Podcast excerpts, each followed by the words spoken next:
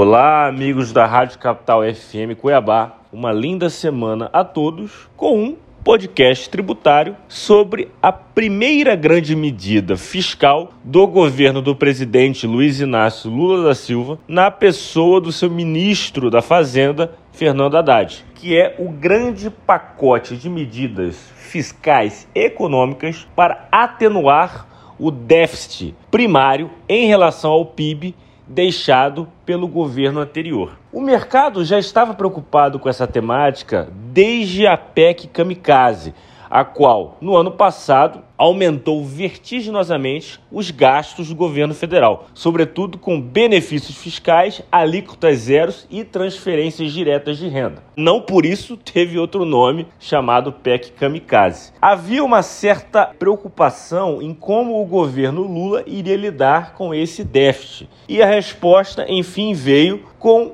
a publicação das medidas econômicas a serem realizadas pelo Ministério da Fazenda em harmonia com o Ministério do Planejamento. Basicamente, esse novo pacote de medidas que foi exposto na semana passada focou no aumento da arrecadação com a redução de gastos. Isso se dá basicamente por três pilares fundamentais. O primeiro deles é a aplicação pró-fisco, pró-fazenda, da tese do tema 69 do Supremo Tribunal Federal que excluiu o ICMS da base de cálculo do PIS e da COFINS. Ora, se você excluiu o ICMS da base de cálculo do PIS e da COFINS quando do pagamento do PIS e da COFINS, das contribuições sociais federais, também se deve excluir o ICMS que compõe o crédito na entrada das mercadorias. Então, se uma padaria, por exemplo, no lucro real compra uma farinha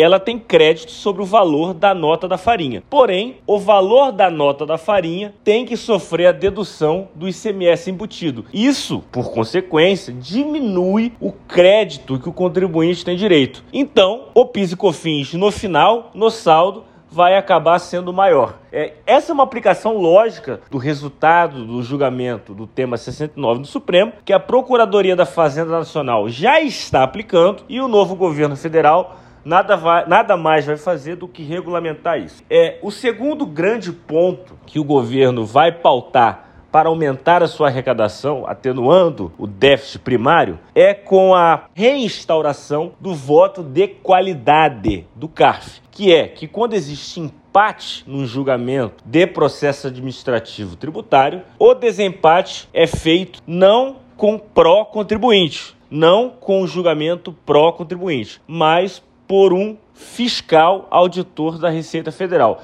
E, obviamente, você fazendo isso, você colocando esse voto de qualidade ou esse voto de Minerva nas mãos de um auditor fiscal, é muito provável que a Fazenda Federal ganhe os processos administrativos e, portanto, tenha direito ao crédito trilionário que nesse momento está sendo discutido no CARF em inúmeros processos. É, uma outra medida que o governo está contando para aumentar a arrecadação e, portanto, é sustentar o déficit é a reoneração dos combustíveis com a volta do PIS e COFINS, que nesse momento está em alíquota zero dos combustíveis. Hoje, os combustíveis fósseis né, e derivados do álcool e tudo mais estão isentos de PIS e COFINS. Pela recomendação da pasta econômica do governo federal, a oneração volta agora em março. Então o governo federal está contando com essa oneração. E por fim, o governo pretende renegociar uma série de contratos administrativos, é, buscando cortar alguns benefícios fiscais que foram concedidos pelo governo anterior. É, máxime a isenção do PIS e COFINS sobre receitas financeiras. Então, assim, com base nesses três pilares de redução de despesas indiretas e equalização da arrecadação de PIS e COFINS, mormente, o governo prevê